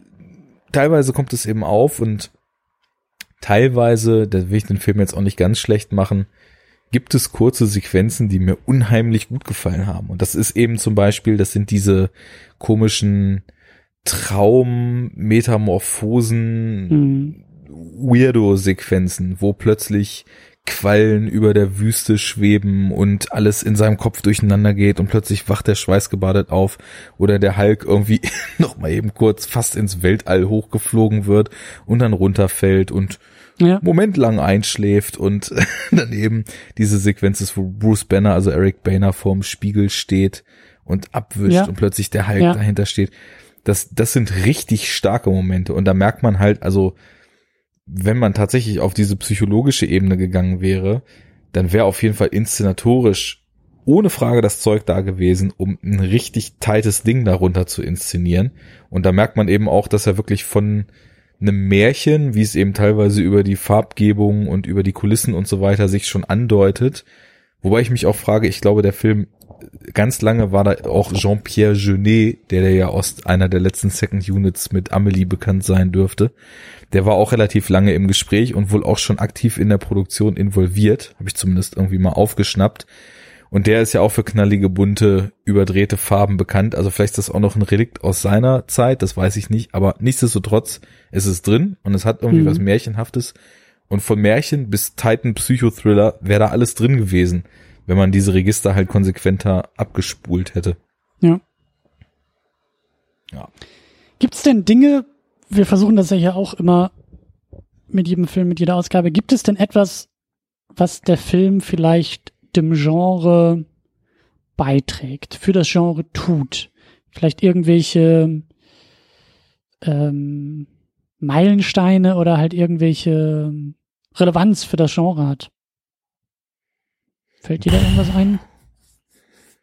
Ich meine, das sind nee. banale Sachen. Das sind, das, das sind ganz banale Sachen. Wir können schon mal festhalten, es ist der erste Kinofilm, groß produzierte Film mit dem Hulk. Wenn wir jetzt mal diese Lou Ferrigno-Dinger, die glaube ich auch teilweise so filmisch irgendwie zusammengeschnitten wurden und dann im Fernsehen versendet wurden und sowas, wenn wir das mal ausklammern, so wir haben das erste Mal den Hulk mit einer gewissen, was ja für mich auch immer so ein bisschen ähm, Grundlage für das Medium ist, mit so einem gewissen äh, Anspruch, mit so einem gewissen Standing, der jetzt so ins Kino kommt, dass eben, ja, genanntes Blockbuster-Kino, genannte Materialschlacht, dass das irgendwie so mit ähm, mit äh, wird. So, das ist das erste Mal, dass wir den Hulk so sehen.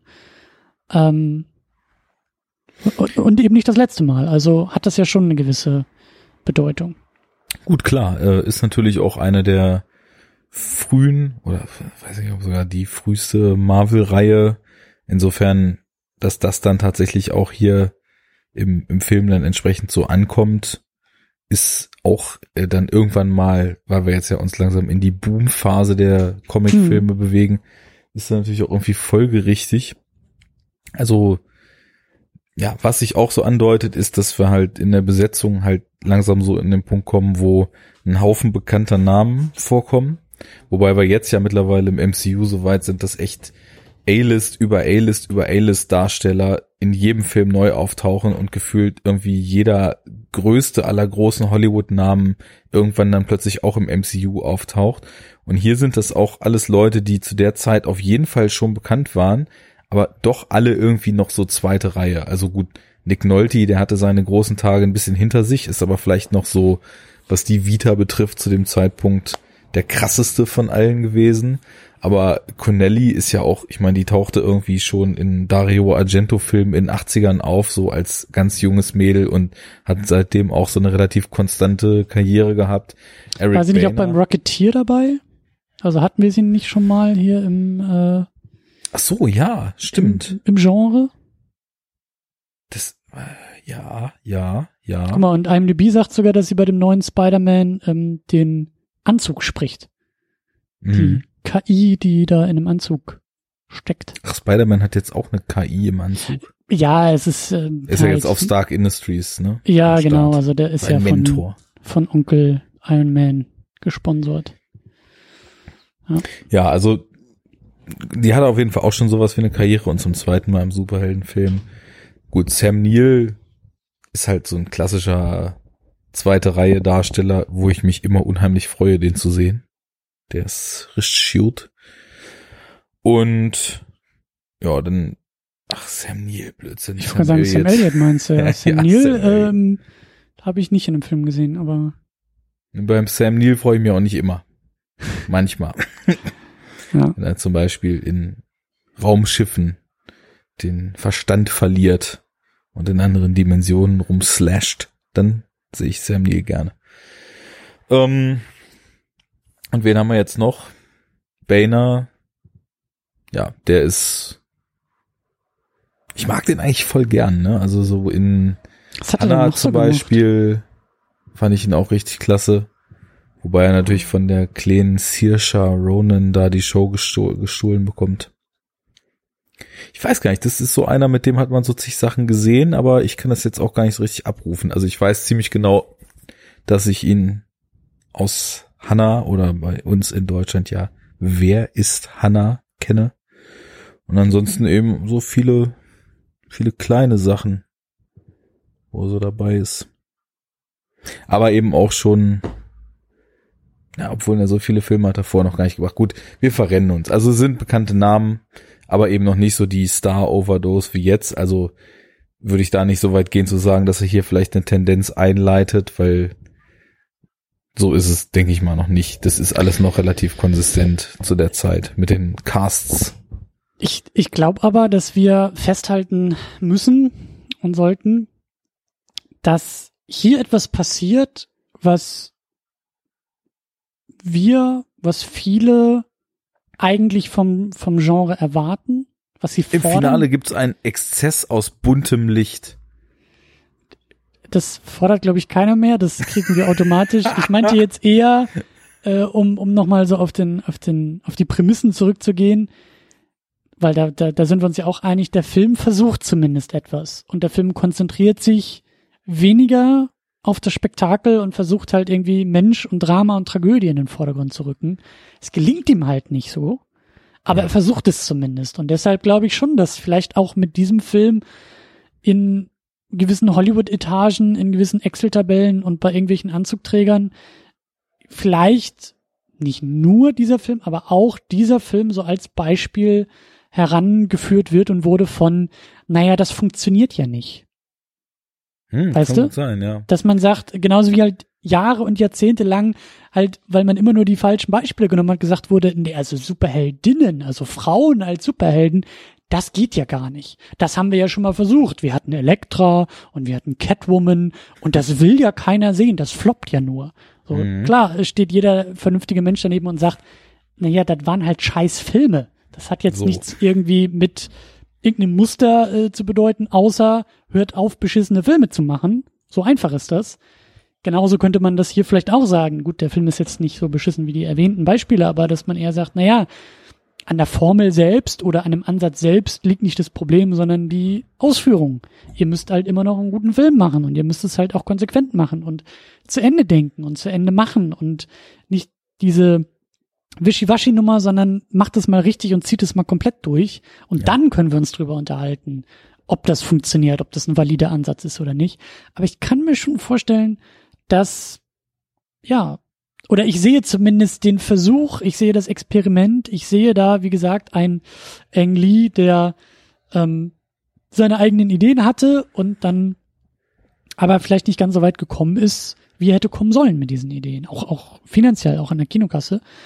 Und deswegen, ja, kann ich mir schon vorstellen, dass das vielleicht, also gerade auch wenn wir jetzt die nächsten Jahre und Jahrzehnte weitergehen durch das Medium, kann ich mir schon vorstellen, dass Hulk zu anderen Filmen ins Regal gestellt wird, bei dem wir sagen, die hätten was werden können, aber die wurden es leider nicht. So, Ja. dass das so ein, so ein Vertreter irgendwie davon ist. Ja, schon, schon. Und damit so. geht eigentlich auch die Frage einher, und ich glaube, also ich kenne deine Antwort nicht, aber ich vermute sie.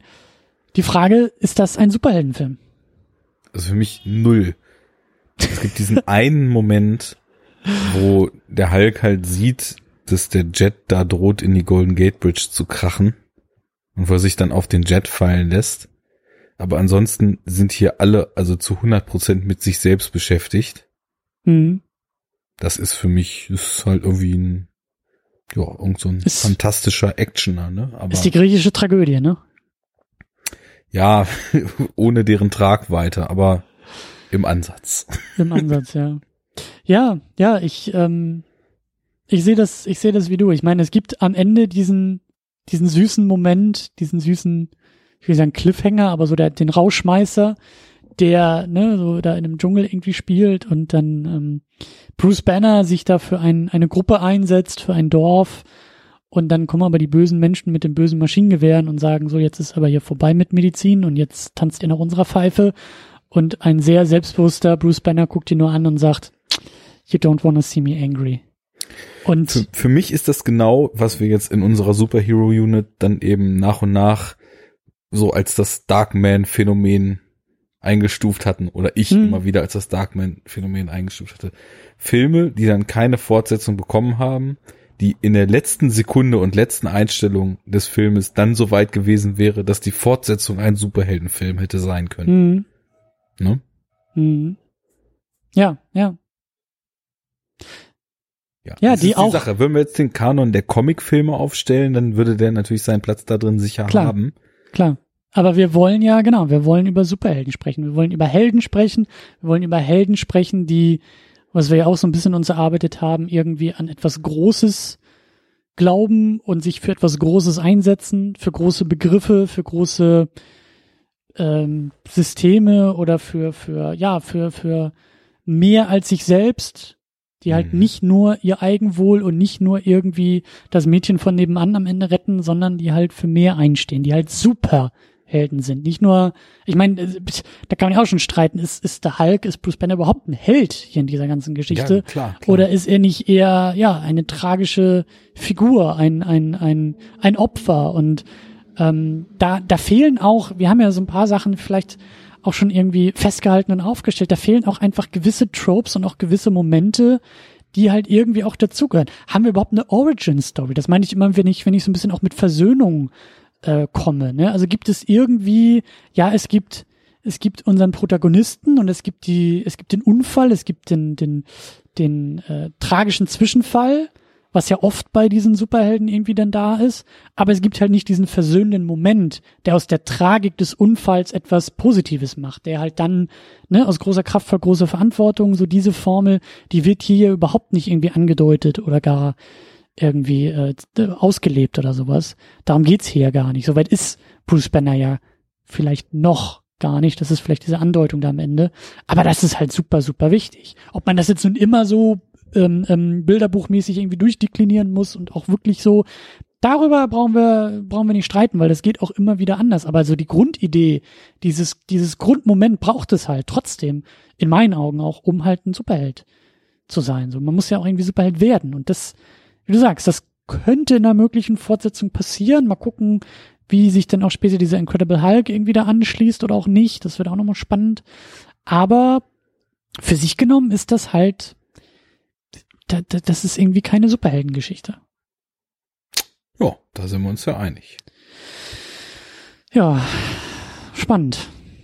Komisch, merkwürdig, aber ähm, ja, ich meine, das, das schließt auch den Bogen zu dieser ganzen Auseinandersetzung. Was ist der Hulk eigentlich? Und so wie wir ihn hier kennengelernt haben, ist er halt eher ein Monster und eher eine, ne, eine, eine. Schwerster Alkoholiker. Ja, genau. Es ist halt eher ein Motiv und, und kein, kein Held. Aber gut. So viel in erster Instanz zum Hulk. Der wird uns ja, wie gesagt, einmal noch in einem Solofilm und dann auch in einem Ensemble, in Ensemble-Situationen wieder begegnen. Ähm, womit machen wir denn weiter? Was haben wir denn? Also wir haben jetzt das Jahr 2003 soweit hinter uns gelassen. Yay! Da können wir schon mal äh, stolz drauf sein und wir nähern uns jetzt dem Jahr 2004. Und da wäre jetzt eigentlich Hellboy an nächster Stelle. Wollen wir den auch so mitnehmen? Ja, ne? Also ohne Hellboy gehe ich hier nicht raus.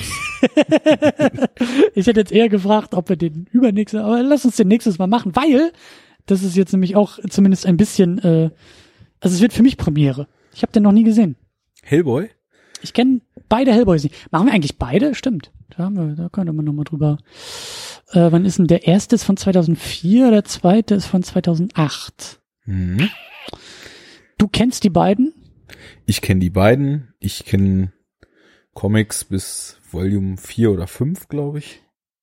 Meinst du, das lohnt sich, die zusammen zu besprechen oder sind die irgendwie unterschiedlich gegensätzlich? Passiert da was im zweiten Film, dass man da irgendwie sagt, Nee, die sind so unterschiedlich, die sollten wir vielleicht jeder für sich besprechen. Also soweit ich das erinnern kann, und das ist bei mir bestimmt auch sieben, acht Jahre her, dass ich die gesehen habe, sind die natürlich aufgrund von Guillermo del Toro stilistisch ähnlich, agieren aber doch auf einem relativ unterschiedlichen Scope, was so das Setup der Handlung etc. betrifft. Also da würde ich, glaube ich, schon dazu tendieren, gerade weil eben auch dazwischen unheimlich viel passiert. Ne? Also wir haben, Mhm. wir haben dazwischen ja zehn Filme bestimmt, die wir besprechen wollen. Und das sind ja auch zehn Filme, die das Superhelden-Genre irgendwie beeinflussen. Deswegen, ich glaube, so vier Jahre auseinander plus die ganze heiße Phase, wo das Genre auch so in den Trash absteigt, äh, das, das würde ich gern dazwischen erstmal besprechen, bevor wir dann den zweiten machen. Weil das wird dann auch wieder interessant, in die Jahre davor zu gucken und zu schauen, wie stark sich dann auch der zweite eben noch, was es ja dann häufig gar nicht mehr so gibt, über die Art zu drehen des Filmemachers emanzipiert von Mhm. dem, was sich als Formel so etabliert hat.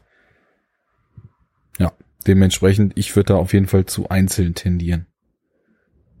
Dann machen wir das so. Dann machen wir nächstes Mal den ersten Hellboy und haben dann ja auch mh, ein, ist das, ist das zum ersten Mal so? Ja, doch. Das glaube ich, ein uns bekannter Regisseur, also jemanden, den wir schon mal hier hatten, sich einem anderen Helden widmet. Hm, Ach so, ja, Blade 2, stimmt, klar. Genau, und das, jetzt, das ist, glaube ich. redet der Mann da, aber ja, Blade 2. Mhm. Ja, ja. Und ich meine, gut, wir haben nachher Brian Singer, der dann von den Aber ist nicht das erste Superman Mal. wechselt. Das ist das zweite Mal. Bei wem, ich überlege gerade, bei wem war es denn noch so? Na, der Sam. Hast du vorhin doch selber von gesprochen. Ja, stimmt, klar. Okay, ja, stimmt, klar. Da hast du vollkommen recht. Wir haben schon so unsere Pappenheimer. Die Jennifer, der Sam, der Guillermo. Die haben Ja. alle in einer WG gewohnt und nur Comics gelesen und sich dann gedacht, ein Film reicht nicht. Hast du mal die, hast du mal äh, so, ein, so, so eine Roomtour bei Del Toro gesehen, wie er da irgendwie in seinem Horrorhaus in LA wohnt? Habe ich nicht glaub- gesehen, aber so kauzig, sympathisch, wie ich mir den Mann vorstelle, ist das sicherlich sehr unterhaltsam und sehr informativ. Ja, und es hat auch schon Museumscharakter und ich glaube nicht, dass da irgendwelche Mitbewohner freiwillig äh, zwischen diesen ganzen Monster, Puppen und Figuren und Props und so. Ich stelle mir das durchaus gruselig vor, dazwischen noch zu wohnen. Aber ähm, ja, es wäre aber eine schöne WG. Der ist Also, mit dem Herzen bei der Sache. auf jeden Fall. Da freue ich mich auch drauf. Das ist, ich freue mich drauf, diese Filme zu gucken und, und auch so ein bisschen äh, mal wieder was für mich Unbekanntes auch anzupacken. Ich meine, da haben wir einiges im Jahr 2004. Den Punisher kenne ich auch nicht, Catwoman kenne ich auch nicht, Blade Trinity kenne ich auch nicht. Das wird doch nur großartig, Hane. Absolut. Ja. Ich kann mich nicht beklagen. Ich glaube, bei Catwoman, ähm, äh, also vor Catwoman habe ich Angst. Ich habe Angst, dass du irgendwie entweder selber zum Alkoholiker wirst oder hier irgendwie. Die Sache ist ja, der Film entschädigt ja quasi konstant für seine Schlechtheit. Kennst du den? Hast du den schon mal gesehen? Ja, selbstverständlich. Jetzt, äh, Entschuldigung, dass ich das überhaupt. Dann äh, freue ich mich drauf, dass wir bald einen Grund haben, dass du den ein zweites Mal schauen darfst. Da freue ich, Ich mich ein auch erstes drauf. Mal, du ein zweites Mal. Ja, gut. Also, wir haben Hausaufgaben, ähm, Hellboy gucken, Hellboy auffrischen und genau, wir wollen die Incredibles auch nochmal auf die Liste setzen. Das wird auch noch spannend. Genau, da updaten wir unseren Kanon mal.